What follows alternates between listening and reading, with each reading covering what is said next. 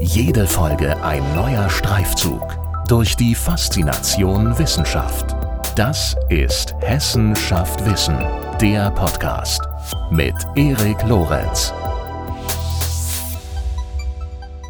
Wie genau funktioniert eigentlich unser Immunsystem? Wie verändert es sich im Alter? Und welchen Einfluss haben Sport und Bewegung darauf? Diese Fragen beantwortet in dieser Folge von Hessenschaft Wissen Professor Dr. Carsten Krüger. Er ist Professor für Leistungsphysiologie und Sporttherapie an der Justus-Liebig-Universität Gießen und er leitet dort auch die entsprechende Abteilung am Institut für Sportwissenschaft. Viel Spaß bei unserem Gespräch und los geht's.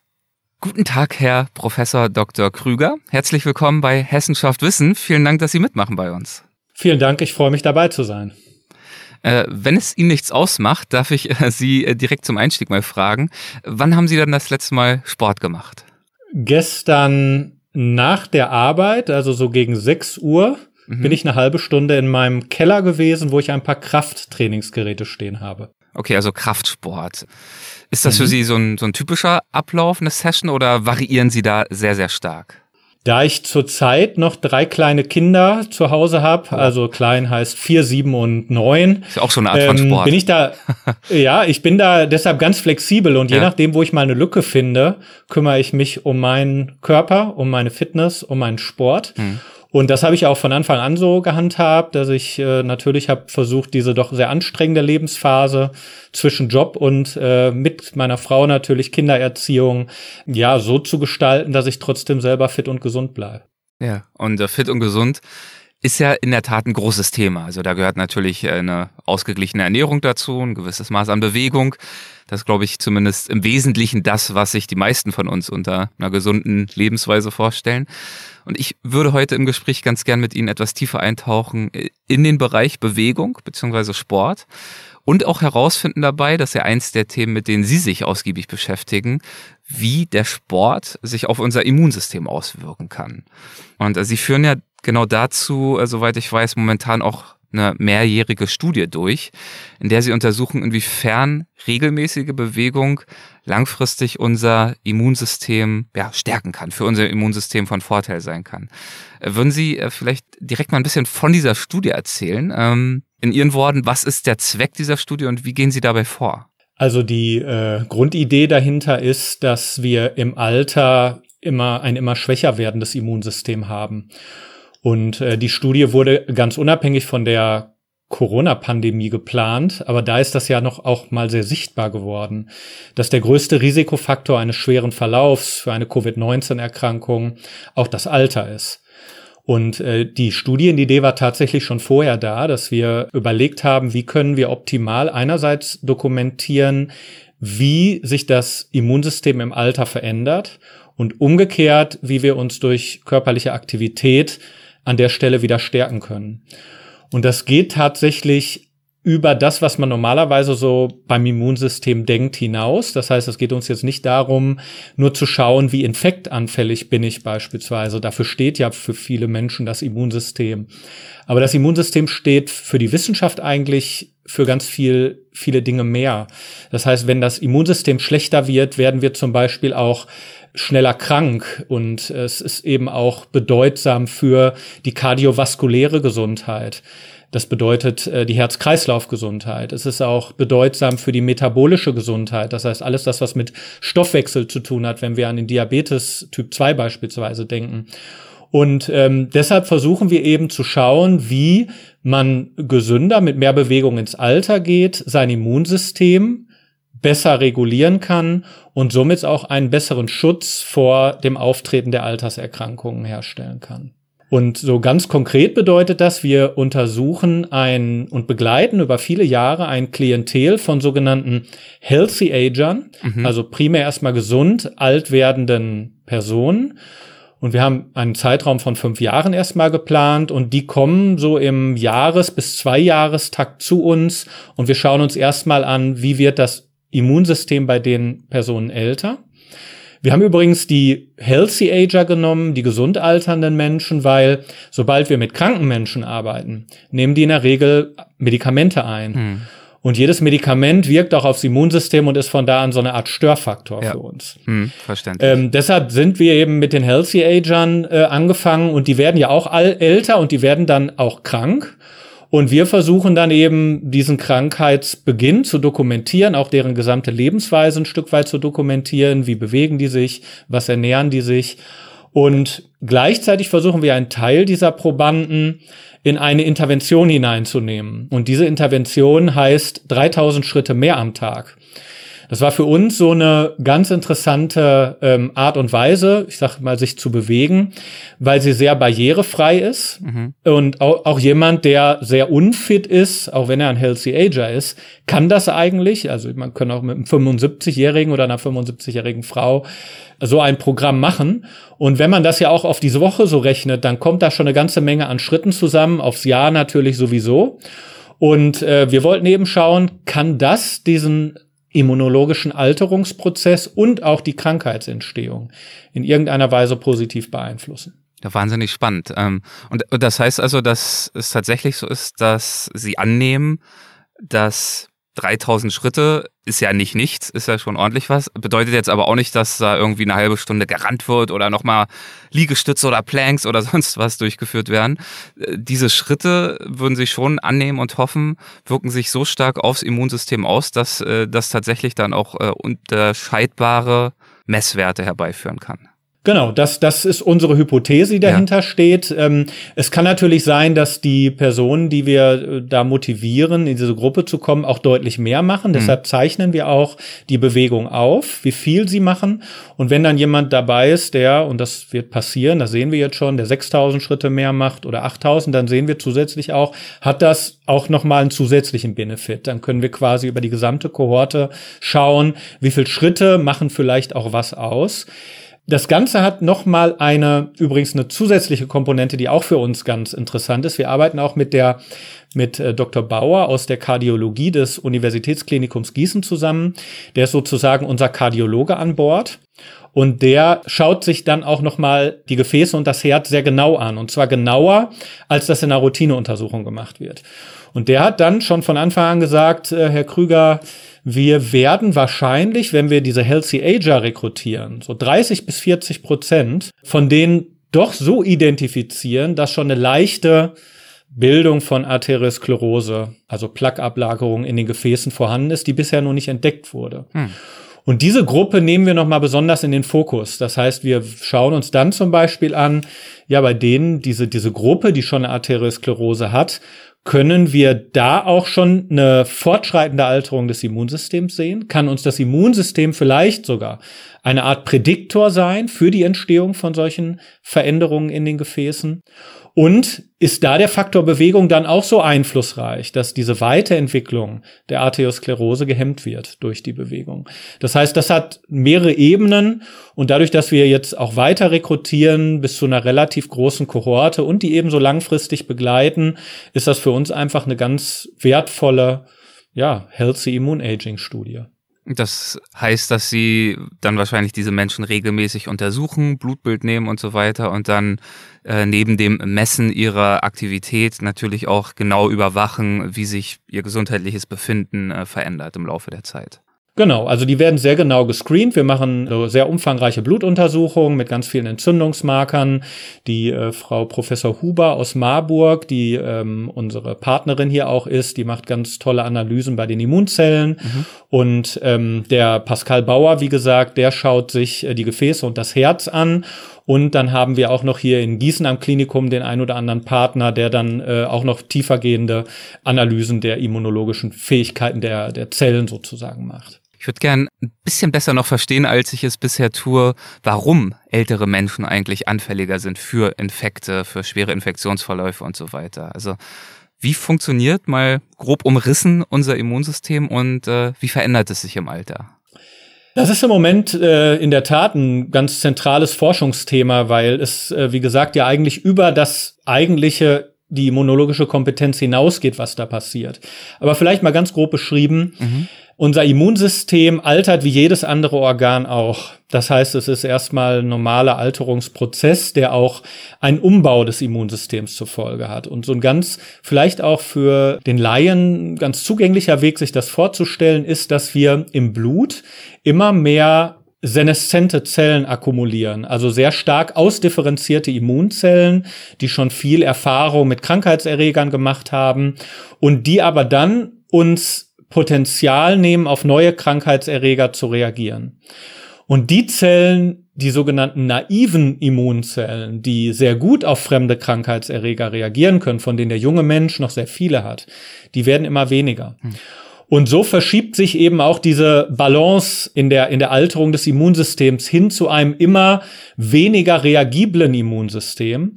Und deshalb stirbt zum Beispiel der ältere Mensch auch teilweise an einem Erreger für eine Lungenentzündung, was ja so vielleicht bekannt ist, auch im, im Krankhaussetting, dass das mal passiert, an einem Erreger, gegen den ein junger Mensch völlig immun wäre, gegen den ein Immunsystem eines jungen Menschen sehr gut anwirken kann. Und das zeigt so ein bisschen, okay, funktionell wird unser Immunsystem schlechter. Wir wissen auch schon eben, was für Mechanismen dann nicht mehr so gut funktionieren. Also wenn eine Immunzelle auf einen Krankheitskeim trifft, dann kann sie gegen den Krankheitskeim vorgehen. Zum Beispiel dadurch bei den, bei den sogenannten Lymphozyten, bei den T-Zellen ist es so, dass die sich vermehren, um dann mit einer größeren Zellmenge auch gegen den spezifischen Krankheitserreger vorzugehen. Und auch das funktioniert dann eben im Alter nicht mehr ganz so effektiv. Und für mich ist immer die Message dabei aber wichtig, gerade vor dem Hintergrund so meiner Wissenschaft. Das ist ein Stück weit auch normal. Ne? Mhm. Das heißt, jeder altert und wir müssen uns ja auch mit dem Alter anfreunden und äh, äh, Akzeptanz finden, dass wir schlechter funktionieren. Das merken wir auch an unserer körperlichen Leistungsfähigkeit. Deshalb ist eher so meine Message dabei und auch mein Untersuchungsgegenstand, was für einen Einfluss hat der Lebensstil auf das ganze Geschehen? Und da wissen wir eben, dass Fehlernährung, Bewegungsmangel und damit natürlich auch assoziiert häufig ein starkes Übergewicht im Alter, was ja viele Menschen auch haben. Wir haben ja mehr als die Hälfte der deutschen über 60-jährigen Menschen ist, hat ein Übergewicht, wenn man es am BMI bemisst ähm, was aber auch solche Dinge wie Rauchen oder Stress oder Schlafmangel dann auslösen. Mhm. Und von denen wissen wir, das sind sozusagen Beschleuniger dieser Immunalterung. Und das ist auch ein Grund, warum diese Lebensstilfaktoren auch Krankheiten begünstigen. Das heißt Stoffwechselstörungen, kardiovaskuläre Erkrankungen, da ist häufig auch das Immunsystem eben ein Mitauslöser. Das heißt, wir treiben unser Immunalter voran, lösen damit auch ein höheres Risiko für metabolische und kardiovaskuläre Erkrankungen aus. Und das Wissen bringt uns natürlich wieder in die Position zu sagen, wenn wir die Immunalterung reduzieren, können wir möglicherweise auch die Risiken für diese Erkrankung reduzieren. Das heißt, wir haben damit möglicherweise eben diesen Schalter in der Hand, diesen Mechanismus in der Hand, Alterung besser zu verstehen und auch durch bestimmte Lebensstilfaktoren, in dem Fall die positiven Mehrbewegung, eine ausgewogenere Ernährung, ein adäquater Schlafrhythmus, dann gegen diese Prozesse vorzugehen. Und wie verlangsamt dann eine Mehrbewegung diesen Alterungsprozess des Immunsystems? Also führt Bewegung, führen diese 3000 Schritte täglich dann idealerweise dazu, dass wieder mehr von diesen naiven Zellen äh, produziert werden? Oder wo besteht da der Zusammenhang? Genau, das ähm, wir, wir unterscheiden da erstmal indirekte Effekte von direkten Effekten. Mhm. Und der indirekte Effekt wäre ja natürlich erstmal, dass wir, wenn wir körperlich aktiv sind, und das fängt bei diesen 3000 Schritten mehr am Tag an, dass wir dann ein bisschen mehr metabolische Reize setzen und wir nicht so schnell ins Übergewicht kommen, dass wir ähm, mehr an der frischen Luft in Bewegung sind. Das ist, hat ja auch eine psychische Komponente, ja. dass wir ähm, über uns ein gesunderes Ernährungsverhalten, eine übermäßige Ansammlung von Körperfett reduzieren, mehr Muskulatur erhalten. Das heißt, es sind eine Menge indirekte Effekte, von denen wir erstmal ausgehen, dass sie auch aufs Immunsystem wirken. Aber Sie sprachen gerade schon korrekterweise an, es gibt auch einige direkte Effekte. Das heißt, wir wissen zum Beispiel, dass wir durch Sport mehr naive Immunzellen bilden. Das ist anscheinend ein Mechanismus, der auch übers Knochenmark dann läuft. Das ist der Ursprungsort unserer Immunzellen. Und wir wissen eben auch, und den Mechanismus kennen wir tatsächlich noch nicht, dass wir durch Sport einen geringeren Anteil an Seneszentenzellen haben. Und das konnten schon unsere eigenen Studien zeigen. Wir haben beispielsweise mal eine Studie mit, äh, äh, mit unsportlichen Menschen durchgeführt, die bis dato also wirklich gar keinen gezielten Sport gemacht haben. Und durch einige Wochen Nordic Walking Training, so drei bis viermal die Woche, haben wir geschafft, deren Anteil an naiven Zellen zu erhöhen und an Seneszentenzellen zu reduzieren. Hm. Und das scheint so ein ganz wesentlicher Mechanismus zu sein. Es gibt eigentlich noch einen dritten, der so eine zwischen direkt und indirekt liegt, möchte ich fast sagen. Und das ist der antientzündliche Effekt körperlicher Aktivität. Ah ja, genau und, da hätte ich äh, jetzt gleich genau. nachgefragt. Der ist mir bei der Vorbereitung auch des Öfteren äh, untergekommen, der antiinflammatorische Effekt. Und klar, inflammatorische Entzündung. Aber was dieser Effekt jetzt genau bedeutet, da wäre ich tatsächlich nochmal für eine kurze Erläuterung dankbar.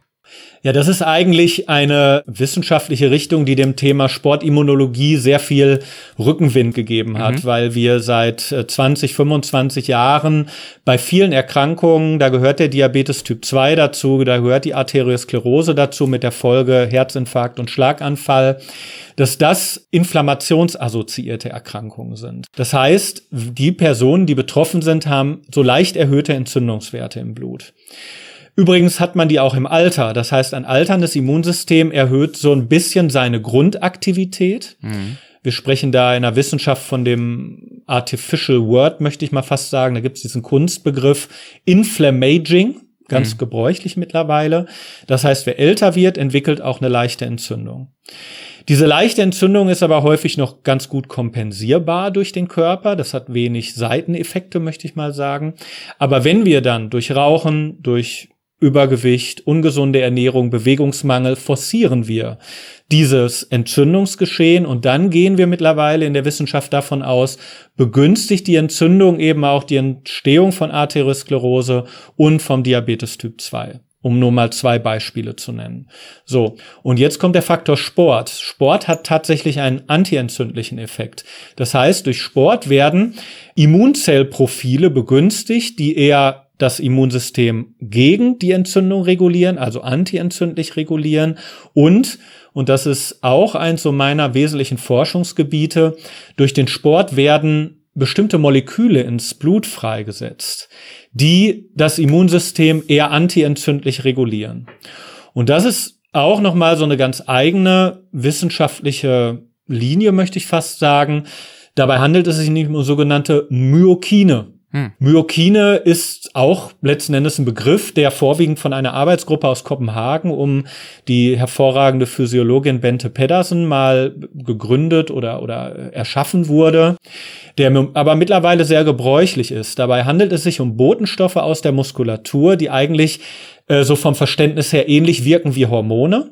Das heißt, die werden ins Blut freigesetzt. Wir sprechen von einer endokrinen Wirkung und wirken dann auf ganz viele Zielzellen, die Rezeptoren für diese Moleküle haben.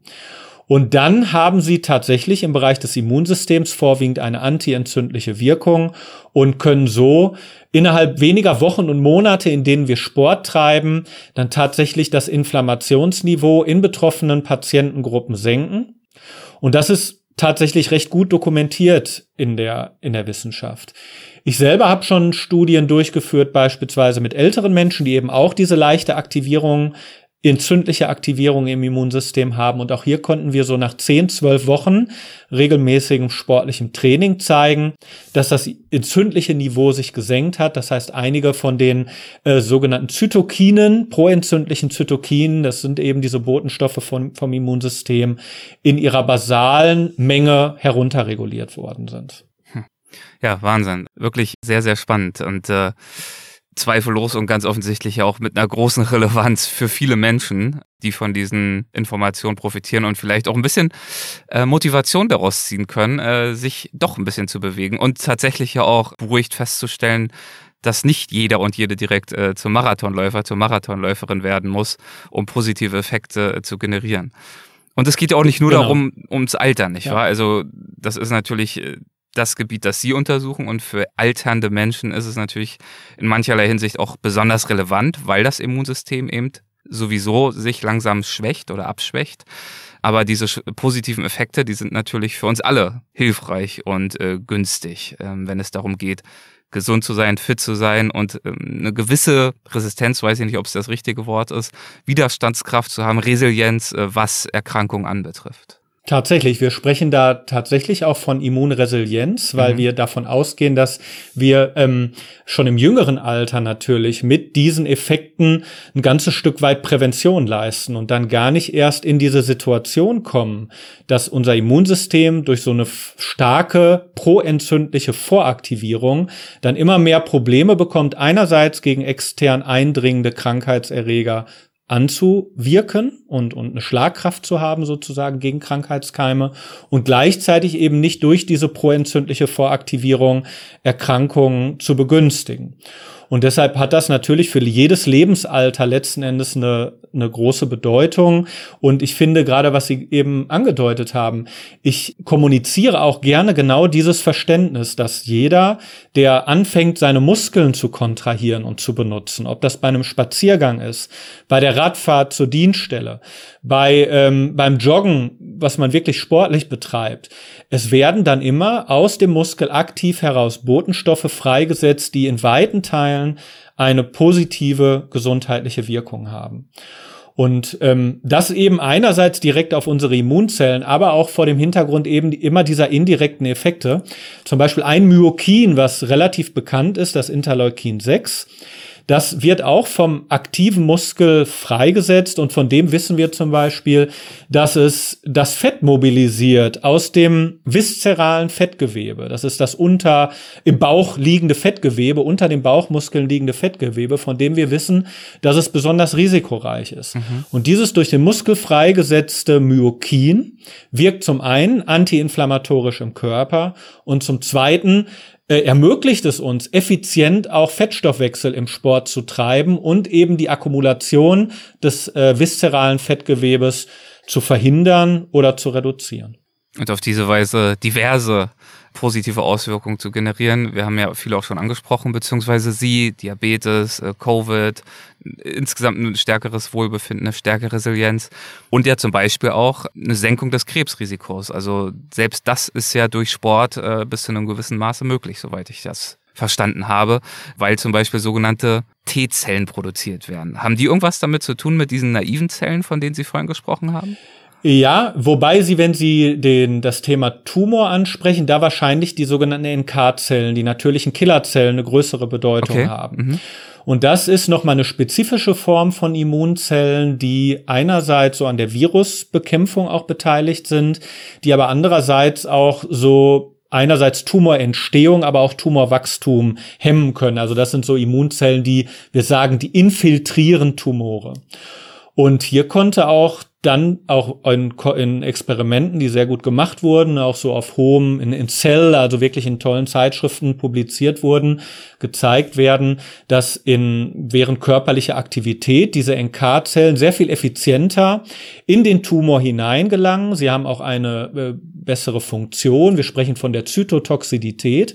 Mhm. Das heißt, die NK-Zellen sind auch effizienter in der Lage, Tumorzellen abzutöten und dadurch die Tumorentstehung zu verhindern und auch die Tumor, das Tumorwachstum zu reduzieren. Und davon profitieren, wenn man jetzt wieder auf größere Populationsstudien schaut, anscheinend Menschen dadurch, dass sie für den Brustkrebs und für den Darmkrebs ist das übrigens im Menschen recht gut nachgewiesen. Sportliche Menschen seltener erkranken an diesen beiden Krebsformen, auch an weiteren Krebsformen ist das mittlerweile gezeigt, aber auch die Rezidivrate beispielsweise reduziert ist. Das heißt, wenn ein Mensch eine Tumorerkrankung überstanden hat und vielleicht nach einigen Jahren auch als tumorfrei gilt, dann ist immer die Angst vor einem Rezidiv vorhanden, dass es wiederkommt, dass der Tumor wiederkommt. Und wenn wir in der Phase einen aktiven Lebensstil führen, reduzieren wir auch das Risiko weiter. Und der zentrale Mechanismus sind wahrscheinlich diese natürlichen Killerzellen und ihre Funktion. Sie beschäftigen sich mit all dem unter anderem auch wirklich auf zellulärer, auf molekularer Ebene, also schauen sich das wirklich detailliert an, haben aber, soweit ich das äh, mitbekomme, durchaus natürlich auch den Fokus auf die Praxis behalten, also darauf, was konkret auch für Sportlerinnen und Sportler relevant ist und sein kann. Und Sie haben ja gerade auch schon ausgeführt, dass ja selbst die Fahrradtour zur Arbeit oder ein paar Schritte mehr täglich schon eine gewisse Wirkung haben können. Aber wie sollten wir denn unter immunologischen und vielleicht auch unter anderen äh, Gesichtspunkten idealerweise trainieren? Haben Sie da Rat? Wie oft, wie lange, auf welche Weise gibt es da sozusagen den idealen Weg, äh, dies zu tun?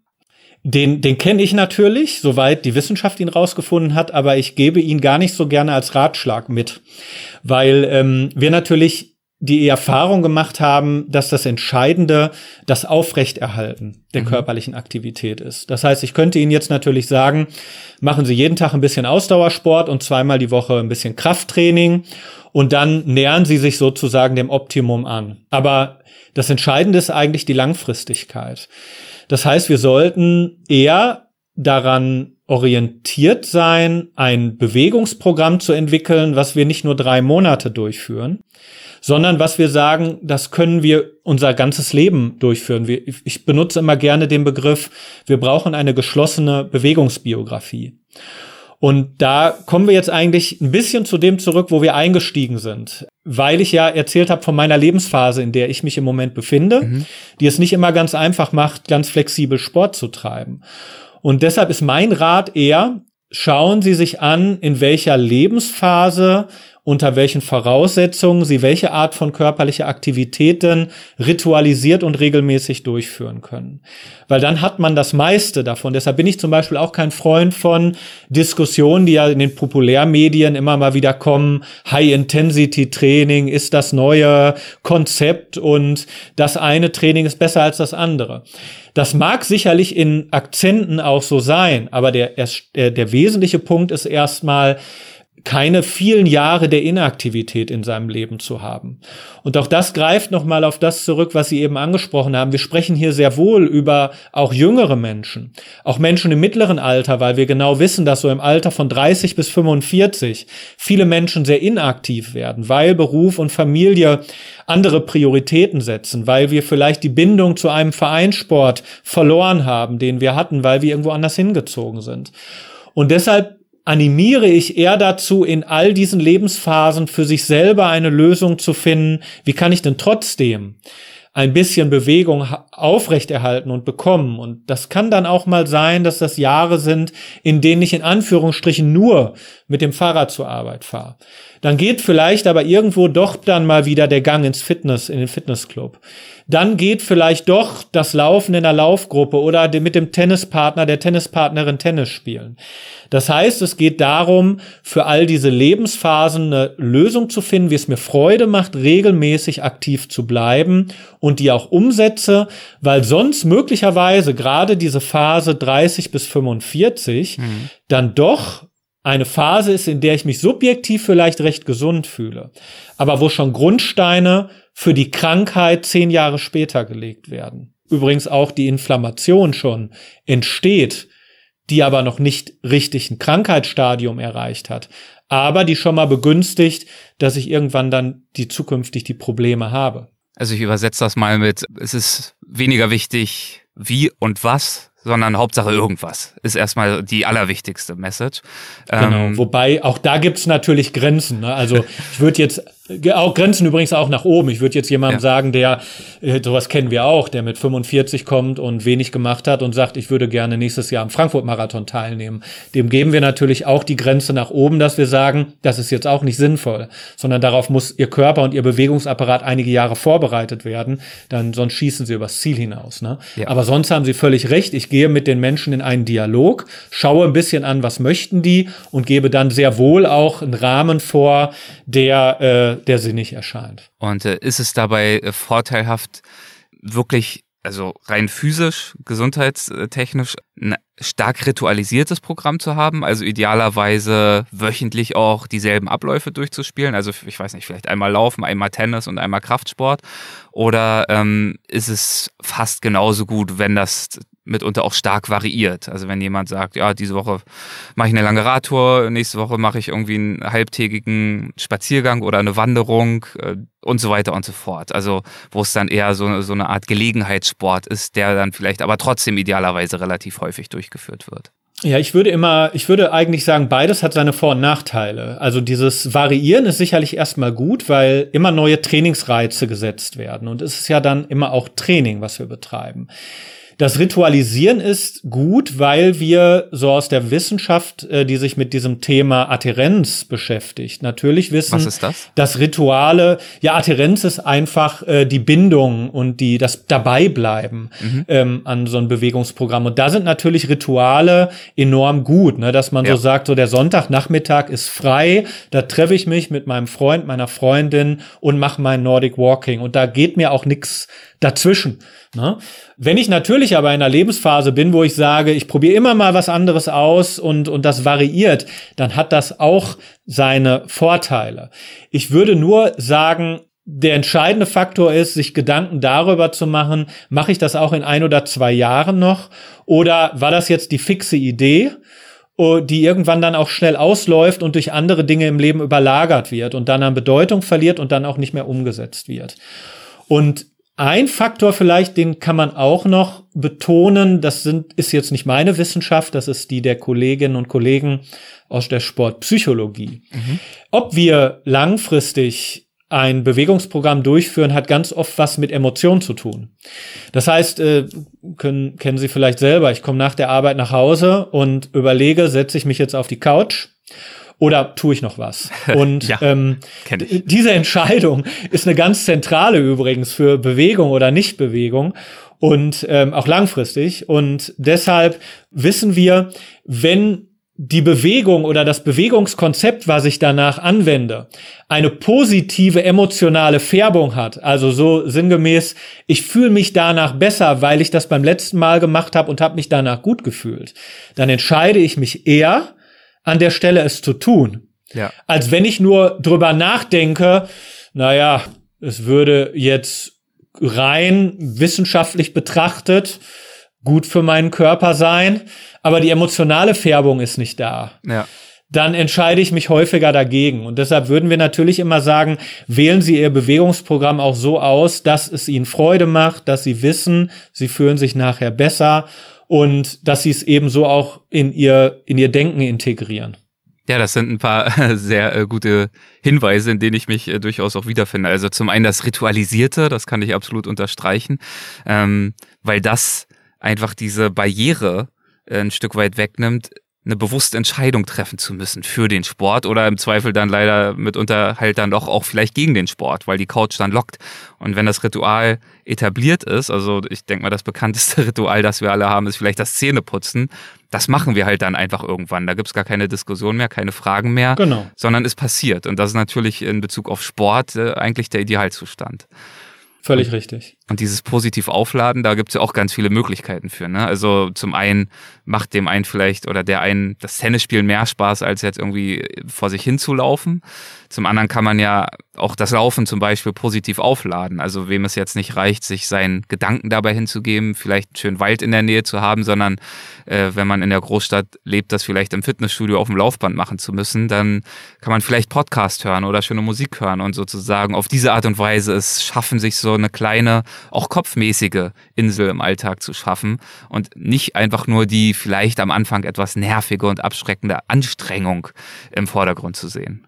Ganz genau. Das ist jetzt das, über das wir jetzt als letztes geredet haben, tatsächlich ja nicht Kern meiner Wissenschaft, Ja. aber das Ja. greift trotzdem auf das zurück, was Sie eben angesprochen haben, dass ich bin ja als Sportwissenschaftler, also ich bin auch Biologe, aber auch Mhm. Sportwissenschaftler ähm, in einer angewandten Wissenschaft. Ne? Und Ja. für mich bedeutet angewandt aber trotzdem, dass ich natürlich, ich bin ein großer Fan der Physiologie und ich möchte Prozesse verstehen, Mechanismen verstehen und ähm, muss aber gleichzeitig natürlich immer im Blick haben, ähm, wie ist die Übertragbarkeit in die in die Praxis. Also ich würde es fast eher so ein bisschen bei bei meiner Forschung von Bench to Bedside beschreibt das ja auch so ein bisschen dieses translationale. Also wie übersetze ich das, was ich in der Grundlagenwissenschaft sehe, sprich, äh, Sie haben das ja äh, damit begonnen, dem Immunsystem, den Myokinen, die freigesetzt werden, dem antiinflammatorischen Effekt.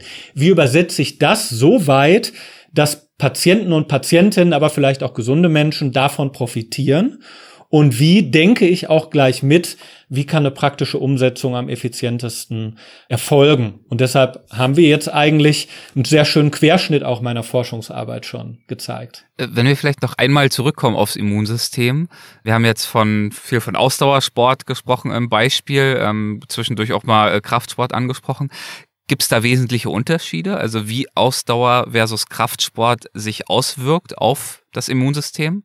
Oft reden wir natürlich vor allem von, von, ja, von, vom Joggen, vom Radfahren, weil es auch das Herz stärkt und so weiter, den Kreislauf. Aber hat auch eine stärkere Muskelmasse einen positiven Einfluss auf unser Immunsystem? Das ist tatsächlich so und das wurde lange Zeit von auch meiner Wissenschaft ein bisschen verkannt. Das heißt, das Thema Kraftsport wurde eher so immer in diesen Bodybuilding und ästhetischen Bereich hinein äh, projiziert. Aber wir wissen eigentlich jetzt schon seit vielen Jahren, dass Krafttraining erstmal total wichtig ist, um gesund alt zu werden. Und das liegt ganz einfach daran, dass die, der Muskel immer ein metabolisch aktives Gewebe ist. Das heißt, Glucose und Fett, was wir ja in unserer Gesellschaft häufig zu viel aufnehmen, dann dort auch metabolisiert wird. Und es gibt kaum was Wichtigeres als mit Muskelmasse, also damit meine ich jetzt nicht den Bodybuilder, aber mit adäquater funktioneller Muskulatur ins Alter zu gehen, um ein Übergewicht zu vermeiden. Hm. Das heißt, wir wirken alleine mit mehr Muskelmasse ähm, schon ein bisschen äh, solchen Prozessen entgegen. Das zweite ist, durch Kraft, Kraft-Ausdauertraining, ja, äh, positiv, haben wir einen positiven Stimulus aufs Immunsystem. Nicht ganz so auswirkend, äh, wie das beim Ausdauertraining ist.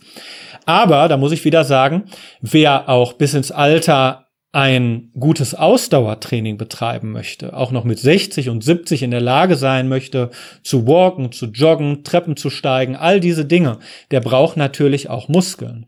Und die einzige Möglichkeit, seine Muskelmasse auch bisschen in größerer Dimension zu erhalten, ist dann, oder die effizienteste auf jeden Fall ist das Krafttraining. Wir erreichen durch Ausdauertraining viel, aber selbst die äh, großen Gesellschaften für Herz-Kreislauf-Erkrankungen empfehlen heute auch ein bis zweimal die Woche ein Kraft- oder Kräftigungstraining mit ins Gesundheitstraining einzubauen. Wie und wann und warum haben Sie eigentlich selbst äh, begonnen, sich für, für Sport und Sportwissenschaften zu begeistern und sich damit wirklich genauer beschäftigen zu wollen? Ja, eigentlich habe ich das ein Stück weit familiär mitbekommen, weil mein Vater Leichtathlet war und ist äh, und äh, er mich dann zum Training schon mit sechs Jahren mitgenommen mhm. hat. Und ich war dann teilweise, also oder schon schon bis ich 2021 war, auch leistungssportlich aktiv. So auf westdeutscher Ebene waren so meine Strecken 2000 Meter Hindernis, 3000 Meter Hindernis, 10.000 Meter. Und dann, deshalb, ich komme vom Ausdauersport und dann hat mich eine Verletzung gezwungen, damit aufzuhören. Aber dadurch habe ich schon immer ganz viel gelernt, natürlich durch den Sport, dass Training sich lohnt, dass man Regeneration braucht. Also all diese Dinge haben mich schon immer interessiert und dann habe ich begonnen eben Biologie und Sport zu studieren und habe mich auch für die Prozesse dahinter interessiert und dann bin ich tatsächlich irgendwo in diese interdisziplinäre Wissenschaft so reingerutscht, auch ein bisschen mit dem Profil, möchte ich fast sagen, in der Sportmedizin eben Fokus auf molekulare und zelluläre Prozesse, auch mhm. dadurch, dass ich in der Biologie wiederum gelernt habe, mit diesen mit zellbiologischen Techniken zu arbeiten. Und das war vor 15 Jahren eher selten in der Sportmedizin. Die war eine sehr angewandt klinische Wissenschaft und so hatte ich eigentlich ein bisschen immer ein Alleinstellungsmerkmal mit dem Thema molekulare und zelluläre Sportmedizin, möchte ich es fast nennen. Und dementsprechend war dann für Sie auch relativ früh klar, dass Sie tatsächlich auch in die Forschung und Lehre gehen wollten mit, diesen, mit dieser Schnittmenge an Themen? Ja, genau. Ich habe ähm, übrigens auch Lehramt studiert. Mhm. Also ich, die Lehre lag mir auch immer. Ja. Deshalb habe ich äh, auch immer den, den Drang gehabt, natürlich das, was ich erforsche, auch weiterzugeben.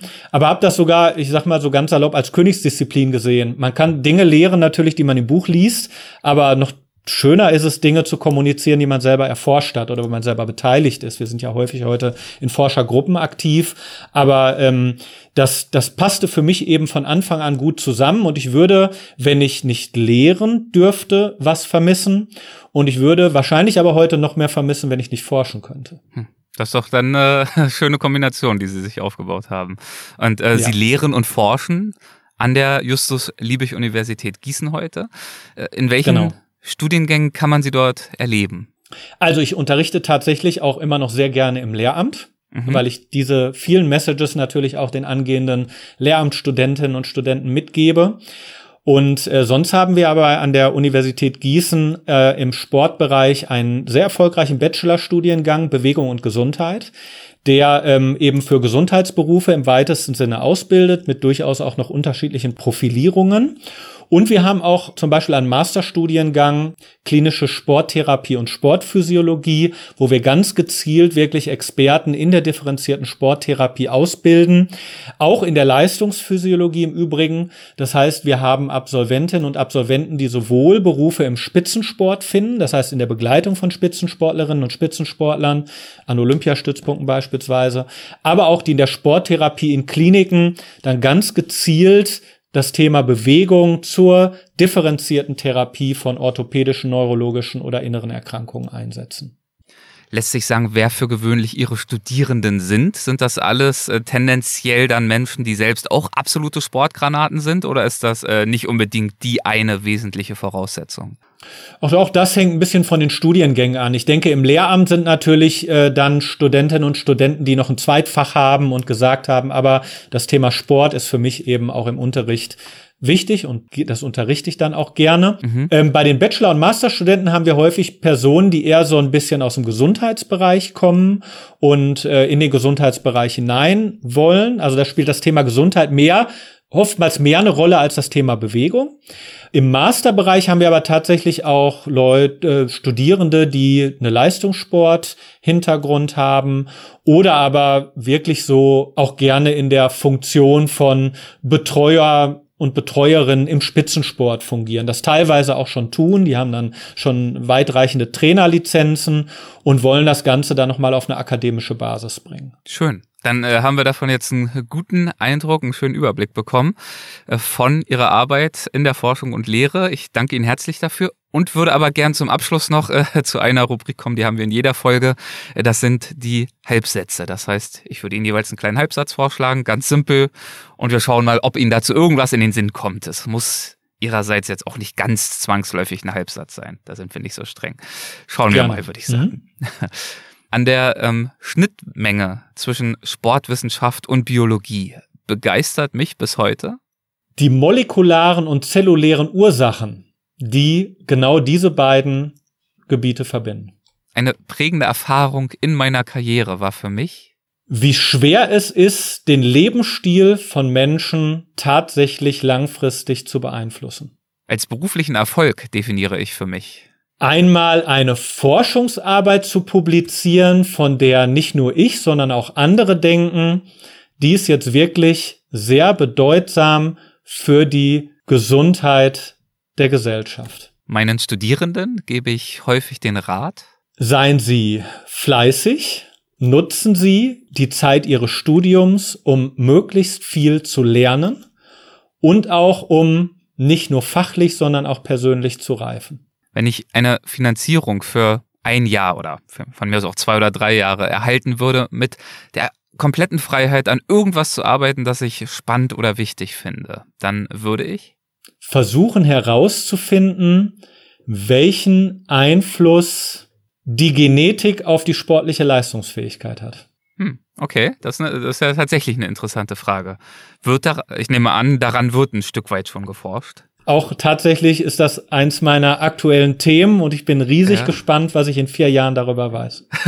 Gut, dann bin ich auch gespannt. Ähm, vielleicht sprechen wir uns dann ja nochmal. Unsere Show gibt's doch jetzt mittlerweile auch schon ein paar Jahre. Mal schauen, äh, ob sie langlebig genug ist, dass ich da nochmal ein Update einholen kann. Das würde mich auf jeden Fall da freuen. Bin ich. Da bin ich ganz zuversichtlich. dann äh, melde ich mich dann wieder und sage jetzt fürs Erste erstmal vielen, vielen Dank für Ihre Zeit und für das Gespräch. Dankeschön. Ich habe zu danken für das nette Gespräch. Danke, machen Sie es gut. Tschüss. Sie auch. Tschüss. Hessen schafft Wissen. Der Podcast.